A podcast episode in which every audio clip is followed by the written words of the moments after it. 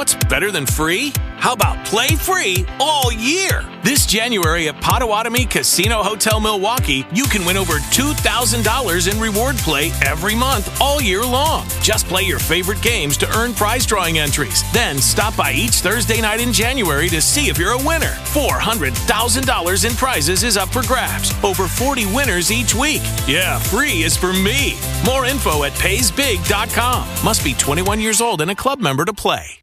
Lucky Land Casino asking people what's the weirdest place you've gotten lucky? Lucky? In line at the deli, I guess? Aha, in my dentist's office. More than once, actually. Do I have to say? Yes, you do. In the car before my kids' PTA meeting. Really? Yes. Excuse me, what's the weirdest place you've gotten lucky? I never win and tell. Well, there you have it. You can get lucky anywhere playing at LuckyLandSlots.com. Play for free right now. Are you feeling lucky? No purchase necessary. Void where prohibited by law. 18 plus. Terms and conditions apply. See website for details. ¿Estamos? Tengo que hablar un poquito duro. Listo, de una. Tampoco. Uy. Me picó de la risa.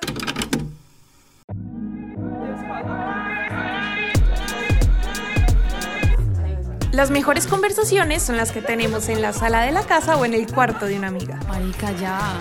Por eso te traemos estas largas O cortas. pláticas en forma de podcast. The Pink Tapes es el reflejo de una generación que ha decidido poner sobre la mesa conversaciones que no estábamos acostumbrados a escuchar.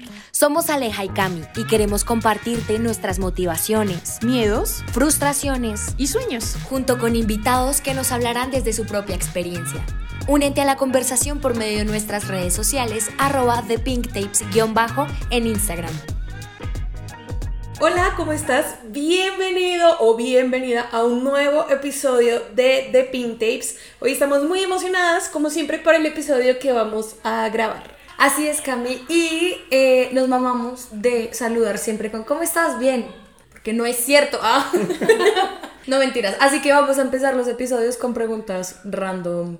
Aleja, ¿Transmi o SITP? Eh, Transmilenio por siempre. ¿Toda la vida? Sí, toda la vida. Sí, No yo sé. también Transmilenio toda La la, verdad, vida. no sé usar ese ITP. Yo lo sé usar, pero se me hace más peligroso por alguna razón. Porque siento que coge más trancón y está más solito. ¿No? Eh, sí, tiene sentido. Copio. Igual Transmilenio por siempre.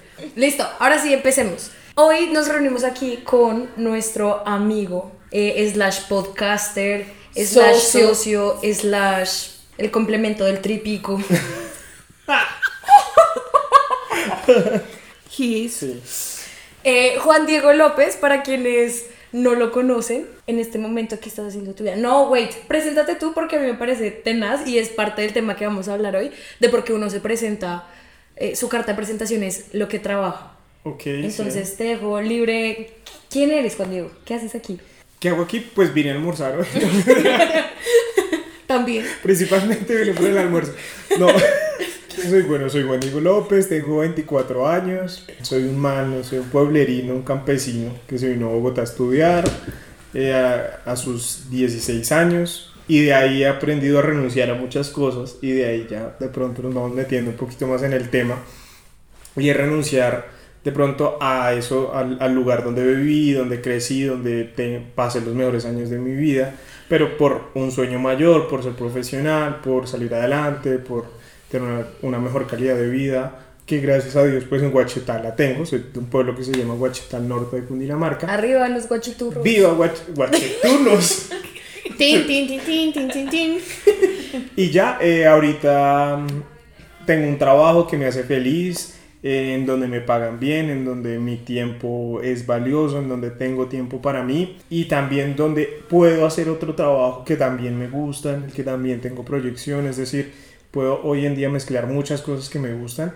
Pero llegar hasta este punto fue todo un proceso de conocer y vivir Sí. en distintos trabajos. Y que, o sea, no es como que llegues a un punto y se acaba el proceso. No. Además, tenemos como el, el más grande que tiene 25 años. Todavía nos queda un montón de vida y de paredes con las cuales estrellarnos y seguir aprendiendo. Pero para eso es este espacio, para ver qué onda, reflexionar cuáles son las decisiones que hemos tomado y precisamente hoy hablar de un tema que nos, a veces nos atormenta mucho, que es el trabajo. Ajá. Yeah, así es. Y Me gusta mucho cómo Juan Di cuenta su historia de que lleva renunciando toda su vida. Porque claro, el objetivo de este podcast era para traer a Juan Di a que nos hablara de cómo renunciar al trabajo. Al trabajo, exacto. Porque, a ver, contexto, llevamos dos años, tres años después de habernos graduado. Sí. Yo he tenido dos trabajos, Juan Diego ha tenido ¿Seis más o menos? Ajá. Y entonces a uno se le hace súper raro porque lo tradicional y la, entre comillas, gigantes, la forma de ser de, de las personas y sus carreras profesionales es que te gradúas, te metes a un trabajo y si todo va bien, duras 20 años, eh, en fin, como que lo que Y creces y asciendes, haces carrera o duras en el mismo puesto, esos mismos. Y, y, 20 años. y que tienes que durar en un, en un puesto mucho tiempo, en una empresa mucho tiempo, porque que- si no duras en esa empresa, no eres un buen trabajador, o eres un blandito, eres un flojito, no sé qué, y no siempre es así, ¿no? Lo que dices Aleja, yo, yo salí, yo ya trabajaba de antes, o sea, yo trabajé eh, de mesero en un restaurante que tenía un- mi tío en haciendo aseo en ese restaurante, gracias a Dios, no porque yo lo necesitara para subsistir, sino porque mi mamá me jodía mucho en la casa y yo no me aguantaba. Entonces, mi mamá me decía, busque trabajo en vacaciones y si no, pues vamos a vivir agarrados todos los días. Pero en parte me sirvió para cogerle amor al trabajo y a, ganar, a ganarme mi plaza. Claro. Sí, a estar un poco más despierto y también a conocer otras circunstancias de mi vida. Eran a mis 16 años, pues yo lo había tenido todo, pues por fortuna. eh, y nunca había tenido que trabajar por necesidad, pero entonces tú comienzas a ser mesero y tienes que aguantarte la mala cara, los malos tratos de un poco de gente arribista eh, y así. Entonces, pues trabajé mucho tiempo como mesero mientras estudiaba y demás, porque yo hice una, un tecnólogo antes de estudiar periodismo y todo eso pues me ayudó a, forja- a forjar el carácter, a que a veces a uno lo que le, eran- le dijeran los jefes pues valía un poco de huevo o lo que le dijera un cliente pues también vale huevo. Porque al fin y al cabo llega otro que te puede tratar bien o llega otro y te trata peor. Peor. Entonces pues a cada día trae su afán. Total. Juan Di, y a mí me gustaría preguntarte entonces, ¿cuál ha sido tu recorrido? Entonces, para que nos des un poco de contexto y por qué llevas seis trabajos desde que te graduaste en 2021. 21. ¿Cuál ha sido esa historia? ¿Por qué? Un poco pues para entender qué es lo que te ha llevado a esa carrera de renuncias. Exacto. Sí, pues formalmente comencé a trabajar en periodismo, pues en la universidad hacía como freelance y demás, pero ya trabajos formales pues con un contrato. Hice mi práctica en un canal de televisión de acá de Bogotá. No voy a decir nombres de las empresas donde he trabajado, eh, pero si quieren vayan a LinkedIn que allá están todas. No voy a decir, pero en LinkedIn me encuentran como Juan Di López y ahí encuentras todo. todo. Entonces hice mis prácticas en un canal de televisión, en Canal Capital, pero allá me acabo de contradecir. Vamos a destapar. Pues, ¿qué- ¿Qué sentido tiene? Eh, Póngale nombre a las ex, ya. Exacto. Y, y hay que nombrarlas para que no vayan a trabajar allá. Eso sí está grabando. Sí. Bueno, en 2021 entré a hacer mis prácticas a- al canal. No me pagaban. Y, y porque Y es un canal público, estábamos recién saliendo de pandemia, no había vacunas. Y pues se hacía periodismo y el periodismo era de las, esta- de las profesiones exentas de cuarentena estricta y demás. No me tocó la cuarentena estricta, pero comencé en- el 20 de enero y de ahí comenzó todo un proceso porque eh, en el canal había pocos periodistas, entonces a los, a los practicantes nos dieron la posibilidad de comenzar a salir, entonces yo salía al aire y demás, pero sin pago, es decir, a mí me pagaban mis papás eh, mi arriendo para comer, para todo. Estalló el, el paro Nacional. nacional del 2021, me tocó cubrir muchas marchas, tragar gases lacrimógenos, aguantarme madrazos de mucha gente en la calle, lavadas durante ese mes del paro. Y Todo por amor al Todo arte. por amor a, a hacer periodismo. Porque al final yo llegaba a la casa y todo, uy, como qué chévere porque sales al aire, uy, no, qué chévere pues te era, al aire. era- aquí era un hit porque Juan Diego en plena, no sé, Boyacá con tal, muerto del frío en pleno paro. Y nosotros, ¡ay, Juan Diego está pegadísimo! Sí. Pero entonces todo el mundo, ay, qué chévere. Y sí es chévere, pero eso no te lleva la comida en la casa, eso no te paga los servicios, eso no te paga el arriendo. Y, y era el amor al arte. Yo dije, bueno, de pronto cuando salga me dejan contratado. Pues me hicieron la oferta, pero el canal entró en una crisis complicada, sobre todo de control político con la gerente. Entonces eh, no me pudieron contratar y yo pues comencé a buscar, encontré otro trabajo en, una, en un gremio de, de, de, la- de porcicultores. Fue un trabajo que me gustó mucho, pero era una licencia de maternidad. Entonces yo sabía que yo entré en agosto y salí en enero del 2022 ya. A cuidar al chino. Ah, exacto. ya la, la- la- la señora volvió tal, tuvo, tuvo su criatura, volvió y yo me fui. Pero pues en ese diciembre del 2021, mientras yo estaba viendo qué hacía, pues entonces conseguí otro trabajo para poder quedarme en ese trabajo cuando terminara en, en el gremio. Entonces ya llevamos dos trabajos. Y aprovechando que diste este salto como de, Periodismo. de periodismo a comunicación organizacional. Para mí siempre ha sido un tema y en mi mente, porque soy un poquito psicorrígida, es como si empiezo con esto, ya me voy de una 100% con marketing y ya como mis dos trabajos fueron de marketing, toda mi vida va a ser así. Sí. Entonces como que es difícil a veces sacarse eso de la cabeza y ver que realmente uno es una persona eh, multidisciplinaria. Sí, pues yo siento una cosa y es, en el, es la- el trabajo funciona un poco como la vida y si uno no se arriesga y no vive distintas cosas, pues uno no sabe para qué es bueno y qué le gusta. Entonces imagínate que yo llego y hago este trabajo y lo hago por cinco años, pero a los cinco años digo, esta vaina no me apasiona. Entonces perdí cinco años de mi vida, o 10 o 20. Pues por lo menos, y para fortuna mía, yo en tres años de vida laboral profesional que tengo, he tenido la suficiente cantidad de trabajos para por lo menos irme dando cuenta qué cosas me gustan y qué cosas no me Sí. gustan. Yo creo que eso también es un poco lo que hablábamos con Linda en el episodio de apps de citas. Brother, si tú no sales a conocer el mundo, ¿cómo vas a saber qué es lo que te gusta? Entonces, lo que tú dices, háblese de trabajo, háblese de dates, de lo que, que sea. sea. Ujú, de eso se trata también. Exacto. Entonces, bueno, retomando ahí, ya yo entré a trabajar en un canal, en otro canal de televisión, entonces hice periodismo, luego hice comunicación, luego volví al periodismo, porque a mí me apasionaba realmente el periodismo. Ya hoy en día me di cuenta que, que me apasiona, pero no es lo que yo quiero hacer en mi vida. Porque también uno se pone en la universidad metas que luego uno sale y dice, tal vez es la meta que no me gusta por las implicaciones que trae. Y más adelante van a entender por qué lo digo. Y bueno, entré a este canal. Ya en, en enero entré definitivamente a ese canal en el que me contrataron. Eh, era periodista digital. Es un canal reconocido y el director es aún más reconocido. Pero porque es una institución en, en el periodismo que, bueno, hay instituciones malas. Perversa. Pero entonces, y ahí ya trabajé unos meses, pero el salario era malísimo. Imagínate, me pagaban 1.800.000 con prestación de servicios. O sea, pagaba 300 mil pesos de... Con prestación de servicios. Por prestación de servicios. 1.500.000. Me quedaba 1.500.000. Y pues a mí esa plata no me alcanzaba porque yo eh, estaba... No, no, no, no había comenzado a pagar el ICETEX. Yo había estudiado en la universidad con un crédito del 50% de, del valor del semestre. Entonces, pues, millón quinientos no me alcanzaba para nada. Me tocó conseguir un trabajo en otro medio de comunicación para trabajar los fines de semana. Y entonces ahí ya nivelaba, ya equilibraba. Y por los fines de semana me pagaban al mes casi un millón de pesos. Entonces imagínate, lo que yo trabajando cinco días a la semana, pues... Te lo pues, estabas haciendo me lo fácil, estaba haciendo dos días. Fácilmente en dos días. De ahí estuve muy, muy, muy, muy clavado, pues como decimos los que trabajamos, estoy clavado.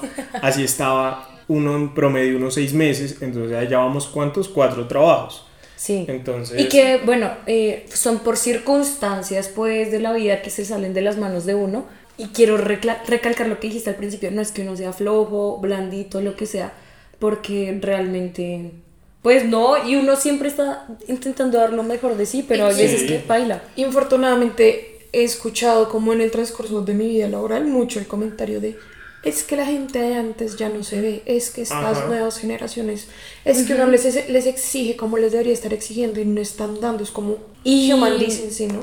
Y que, a ver, lo que uno aprende de la vida y las creencias que uno tiene como adulto es lo que aprendió en la infancia, ¿cierto? Sí. Entonces, ¿qué fue lo que aprendimos del trabajo de nuestros papás? En mi caso, por ejemplo, a que es importante mantenerse mucho tiempo en los trabajos.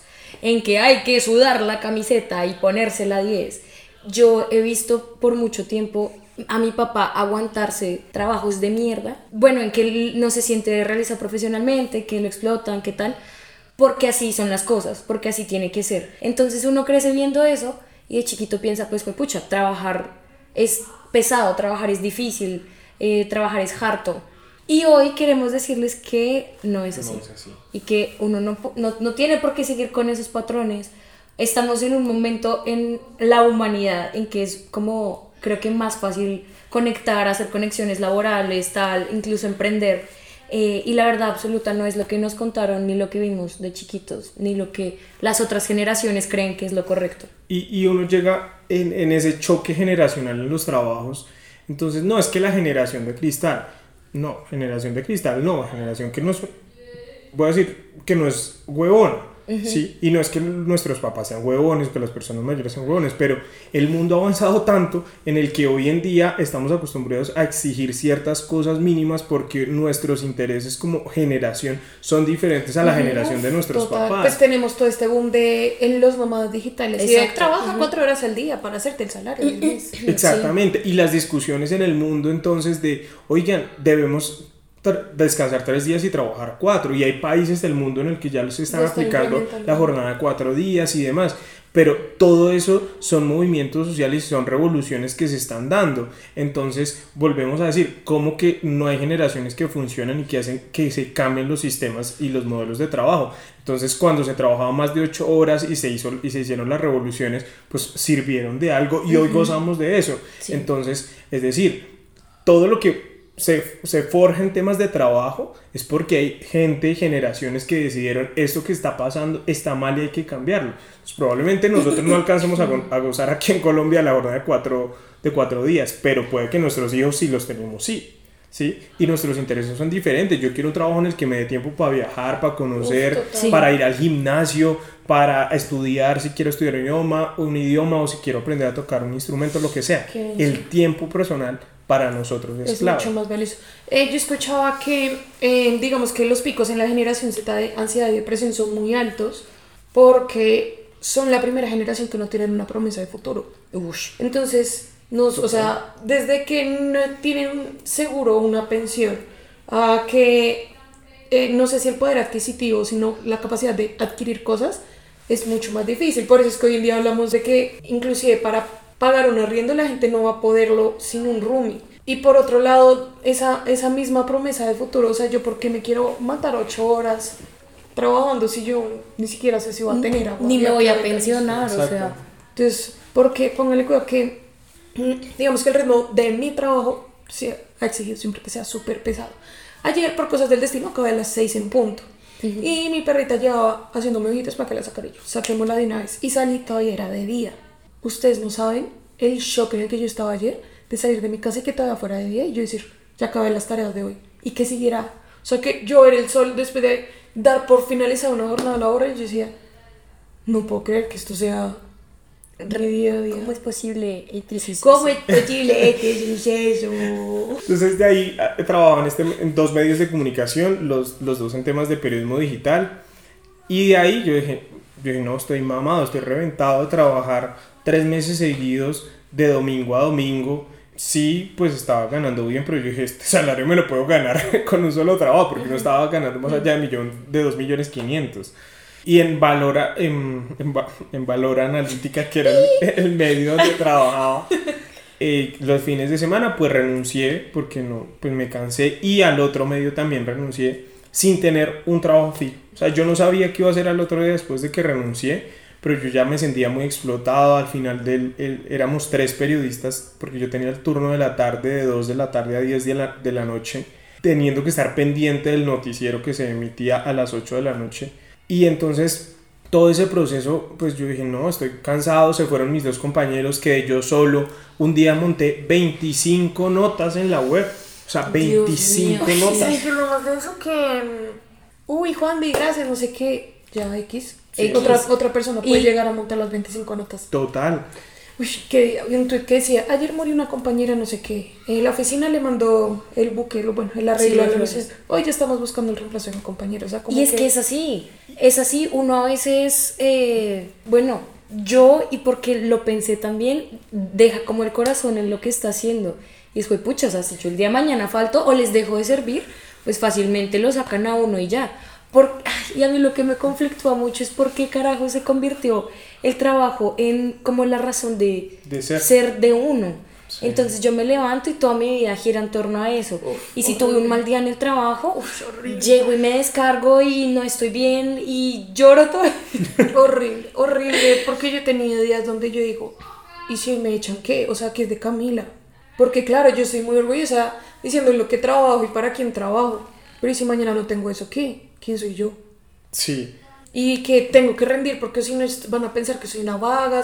¿Y si soy una vaga qué? Y además, ¿quién dice cuáles son los parámetros para ser una vaga o ser O alguien exitoso? Sal por la puerta grande. O... ¿Qué qué- Esa vaina, No, o sea, eso es el peor engaño de la vida. Yo, yo, por ejemplo, he cambiado tantas veces de trabajo, pero yo solo en un trabajo he salido mal, que es en el que estuve antes de, de tener el trabajo que hoy tengo. Pero, pero eso es una mentira. O sea, la vida laboral consiste en que ha- hay un puesto de trabajo que hace hoy una persona y que mañana, Mañana puede hace hacer otra. Total. Chao. Ese es el mundo, así funciona el capitalismo, así funciona el sistema de trabajo. Sí. Eso, eso está inventado hace años. Y así como la empresa no se da mala vida porque se fue un empleado, pues uno no se tiene que dar mala vida porque uno se fue a un trabajo. Además, eh, eso de salir por la puerta grande, y es que es un problema que yo tengo, y es querer complacer y caerle bien a todo el mundo. ¿Por qué? Dios mío, estoy en un trabajo en el que mm, ojalá me hubieran preguntado en la entrevista si sabía Excel. no sé, la he sufrido mucho. Pero entonces en esa curva de aprender algo nuevo, adaptarme a la empresa, adaptarme a la gente, es como, "Güey, pucha, a veces es demasiado.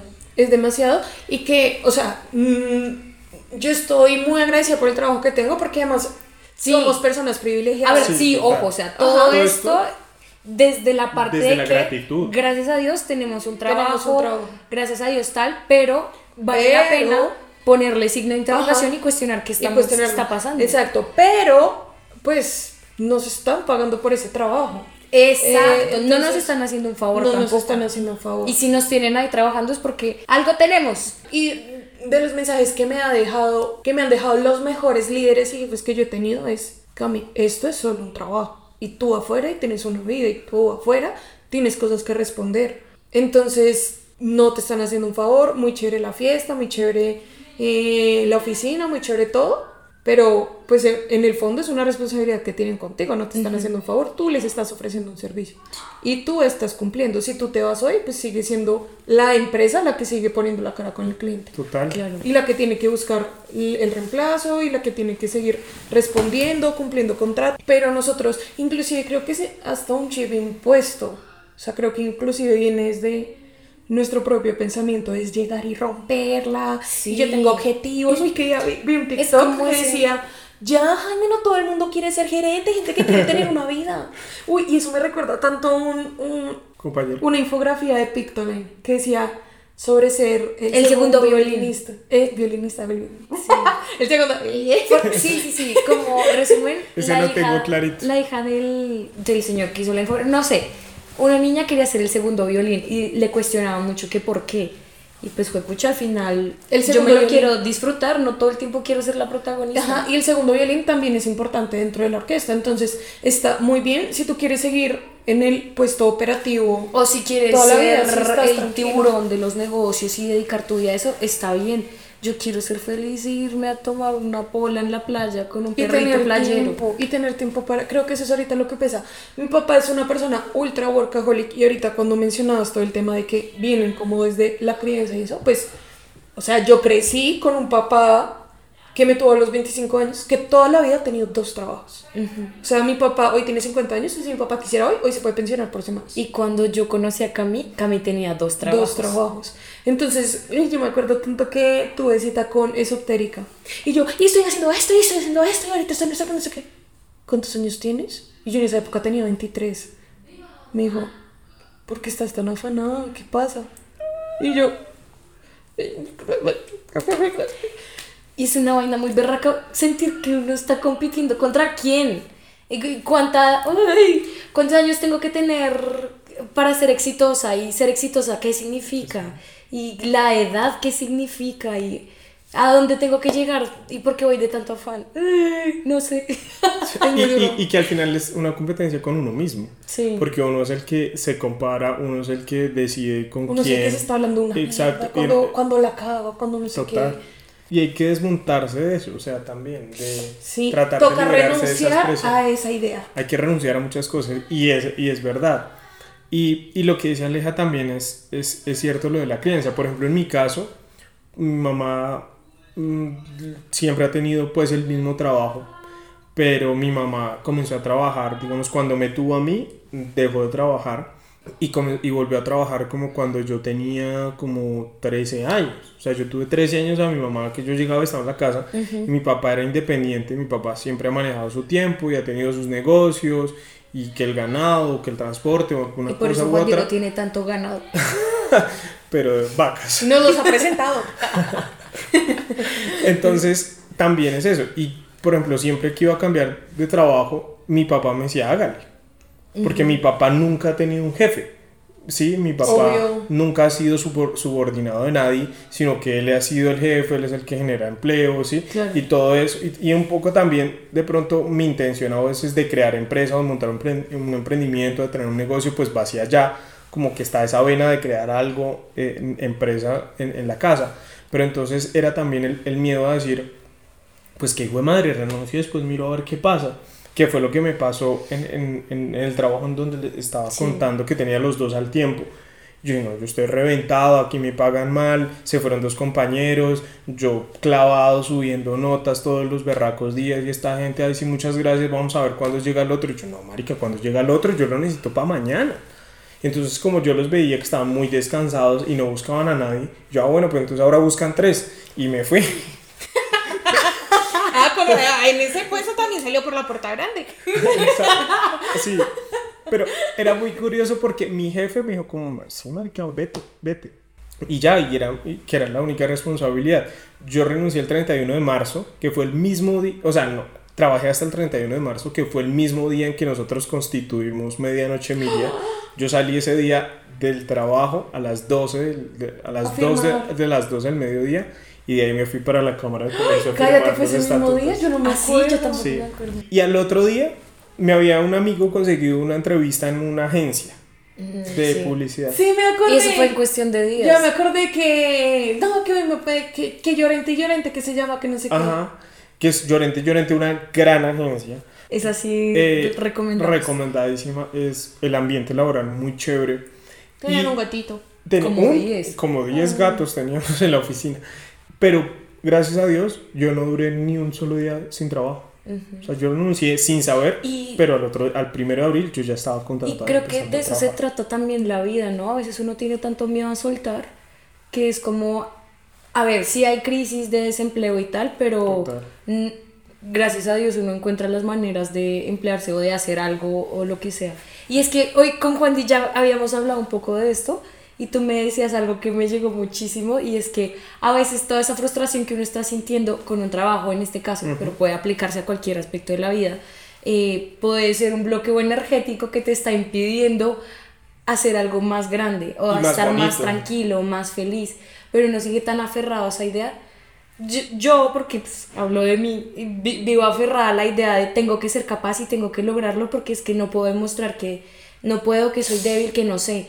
Entonces estoy tan aferrada a eso que estoy encarnizada pues con la idea de demostrar mi valor que a veces como a quién le tengo que demostrar porque no suelto y ya. Yo hace poco tuve una crisis en el trabajo y yo llegué llorando donde mis papás. Me dijo, bueno, ¿qué hacemos? ¿Buscas otro trabajo? ¿Qué, qué hacemos? Entonces yo les decía las razones por las que yo no me quería ir, yo por esto, esto, esto, esto, comodidad, y porque yo siento que me quedo grande. Y papá, Cami, ¿qué pasa si te quedo grande? Y yo, pues a todos nos tiene que quedar grande cosas, ¿no? O sea, Era justo lo que hablamos esta mañana y es, pues, marica, o sea, no somos seres humanos perfectos ¿no? y no somos, pues, los genios en los que todo lo tenemos que saber hacer y en todo nos tiene que ir bien y todo lo tenemos que saber, sa- eh, poder desarrollar. O sea, yo era una bestia en matemáticas, ¿sí? Y entonces yo ya sé que a mí en la vida factorizar me quedó grande y no por eso me estoy dando golpes de pecho todos los días. Entonces, Total. Y eh, resulta que contexto, bueno, nos, eh, The Pink Tapes hace parte de nuestra empresa. Medianoche Media, donde estamos en un proceso de incubación con la Universidad de La Sabana. Ahí se está, bueno, en el, digamos como en los primeros centros de acercamiento tuvimos un ejercicio de pitch donde llegó una señora cuyo emprendimiento era ofrecer como un nuevo sistema educativo a los menores porque el sistema educativo en general no se adapta a cada perfil. Ok. ¿Qué está haciendo? Generando crisis de ansiedad en niños pequeños El que se sienten educativo. que no encajan en el sistema educativo cuando debería ser al revés. El sistema educativo adaptándose a los niños. O sea, estamos teniendo niños con ansiedad desde pequeños porque creen que no son suficientes para el sistema educativo.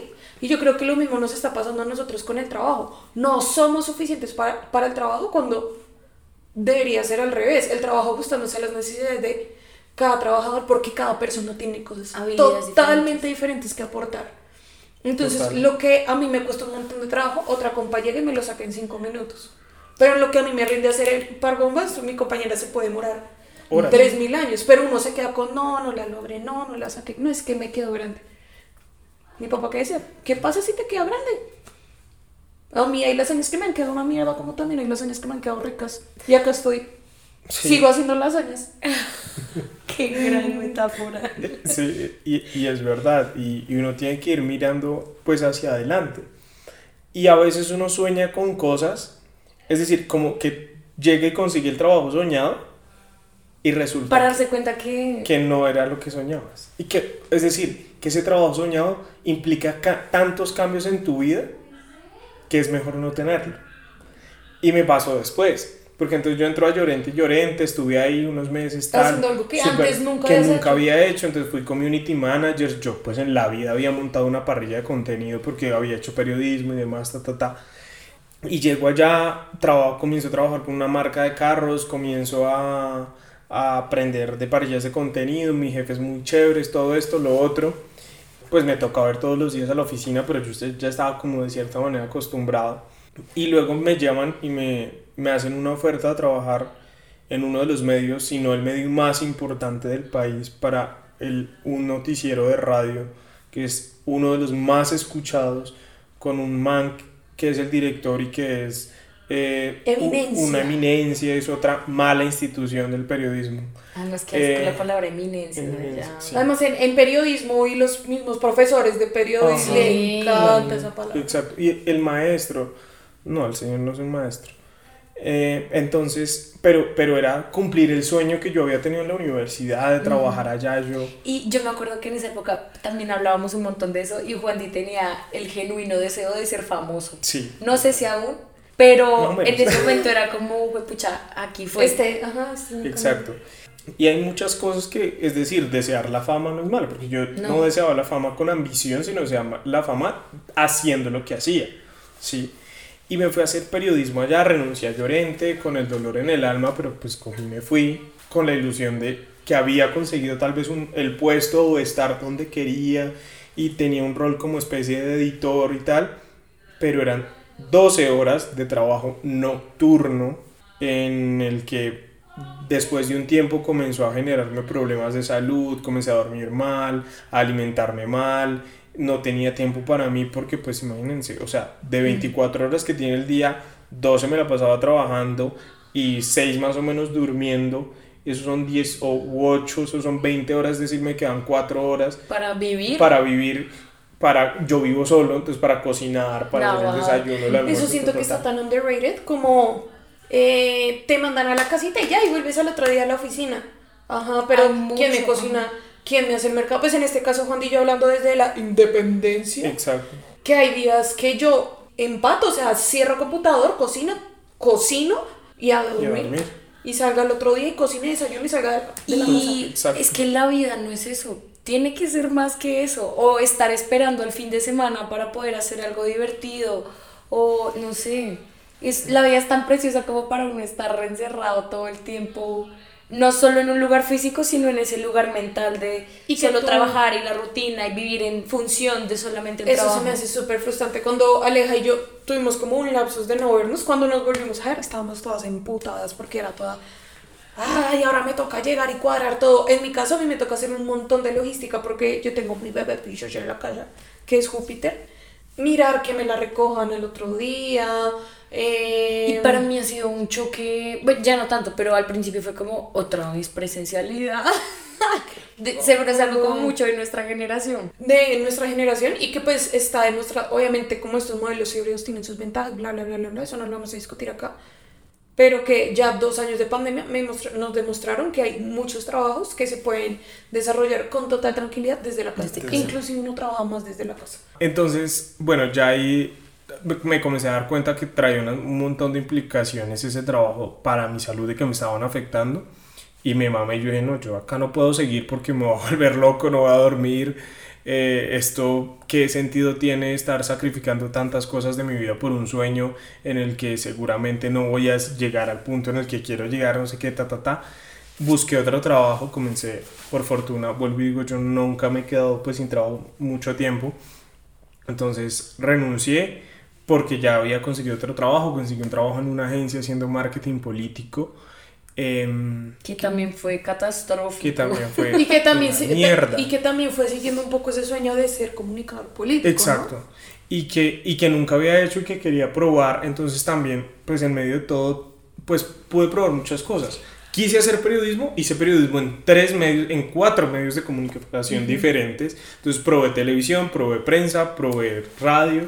Entonces ahí sí, el día de mañana yo digo, hice, hice periodismo y no me gustó, pero no, oye, si hubiese hecho periodismo me hubiese gustado o no. ¿Sabes qué me gusta mucho de esto? Que uno no es como que tenga el destino escrito y si un día tomaste una decisión de ser fotógrafo toda la vida tienes que vivir en función de eso. Uno puede detenerse, pivotear y cambiar de norte las veces que sean necesarias.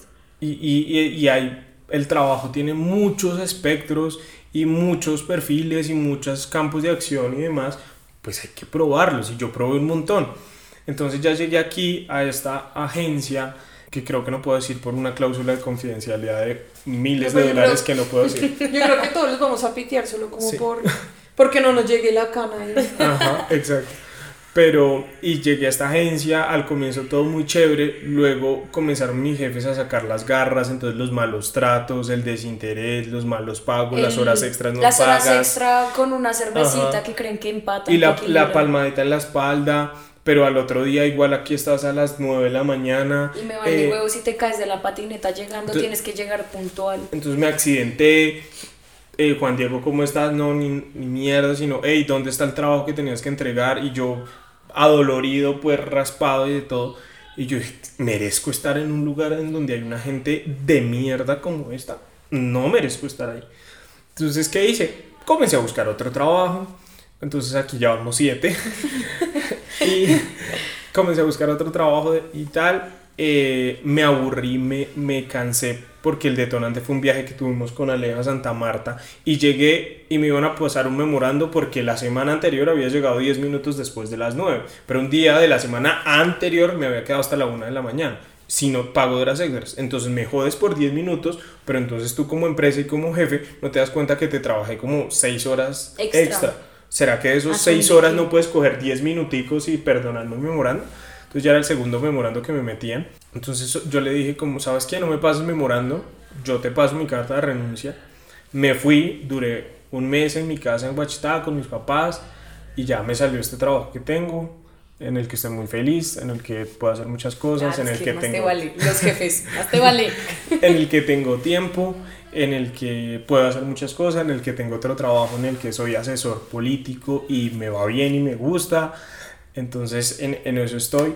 Pero sobre todo también hay una cosa antes de, de cerrar y es todo esto lo he podido hacer por el apoyo de mis papás. Porque yo obviamente tenía deudas, porque tenía que pagarle arriendo y todas estas cosas que mientras no tuve trabajo, que por fortuna no ha sido como Mucho un mes tiempo. este año y un mes hace dos años, pero mis papás han estado ahí y me han dicho, si tiene que renunciar, renuncie y acá lo mantenemos, miramos cómo hacemos y demás. Mi papá me dijo, se, se viene, administra aquí el ganado, lo que sea.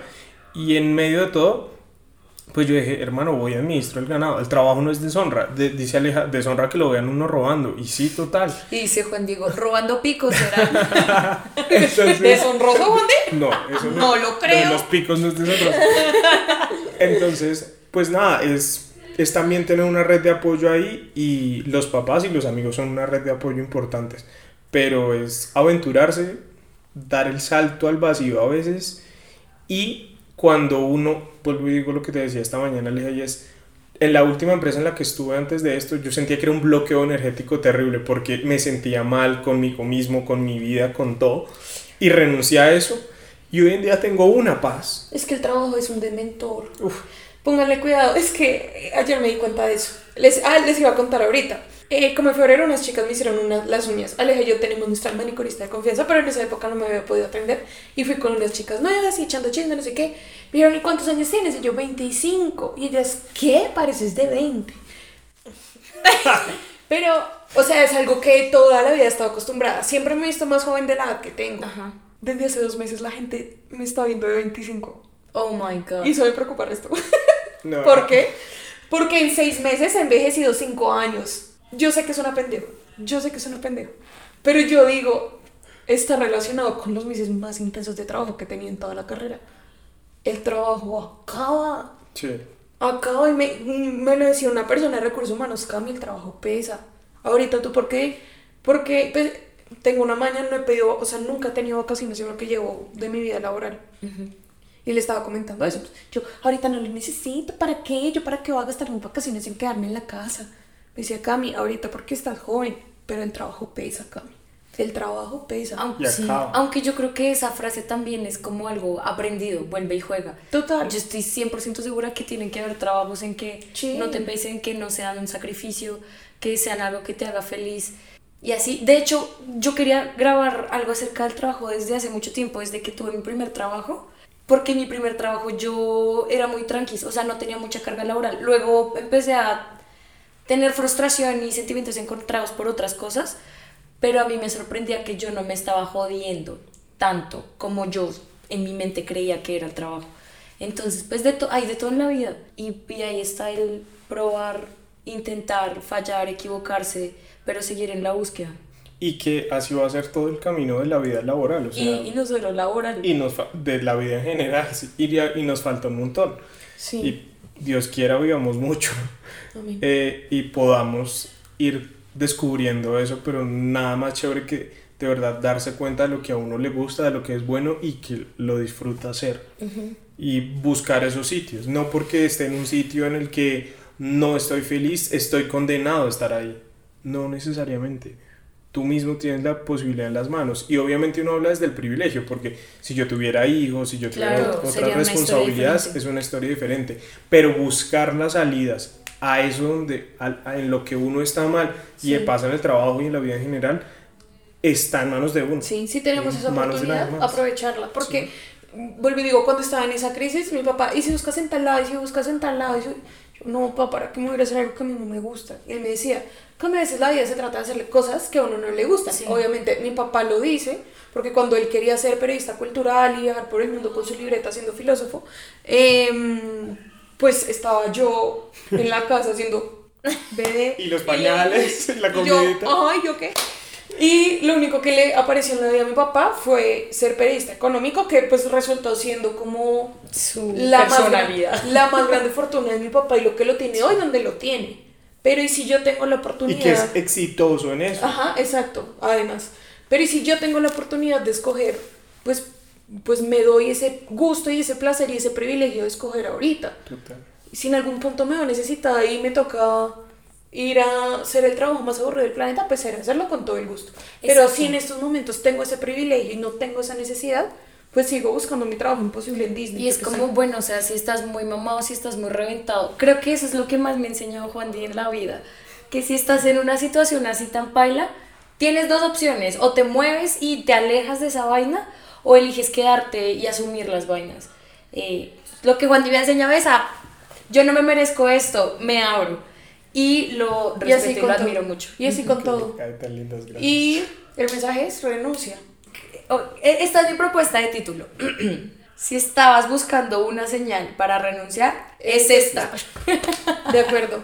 Bueno, Amix, entonces espero que les haya gustado. Esta vez nos extendimos un poquito. Pero bueno, eh, nos encontramos en Instagram como arroba de pinktapes guion bajo. A mí me encuentran como guion bajo Ortiz Alejandra guion bajo. A mí me encuentran como María Camila del Barrio. Y Juan Lopi 98 en Xbox y en PlayStation. Y en LinkedIn. Y el LinkedIn. Qué risa. Bueno, chao. Si van a contratar a alguien, vigilen que no tengan un podcast.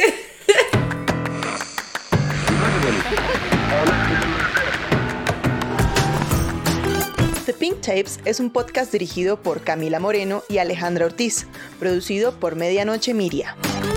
Nos encuentras en Instagram como arroba medianoche media.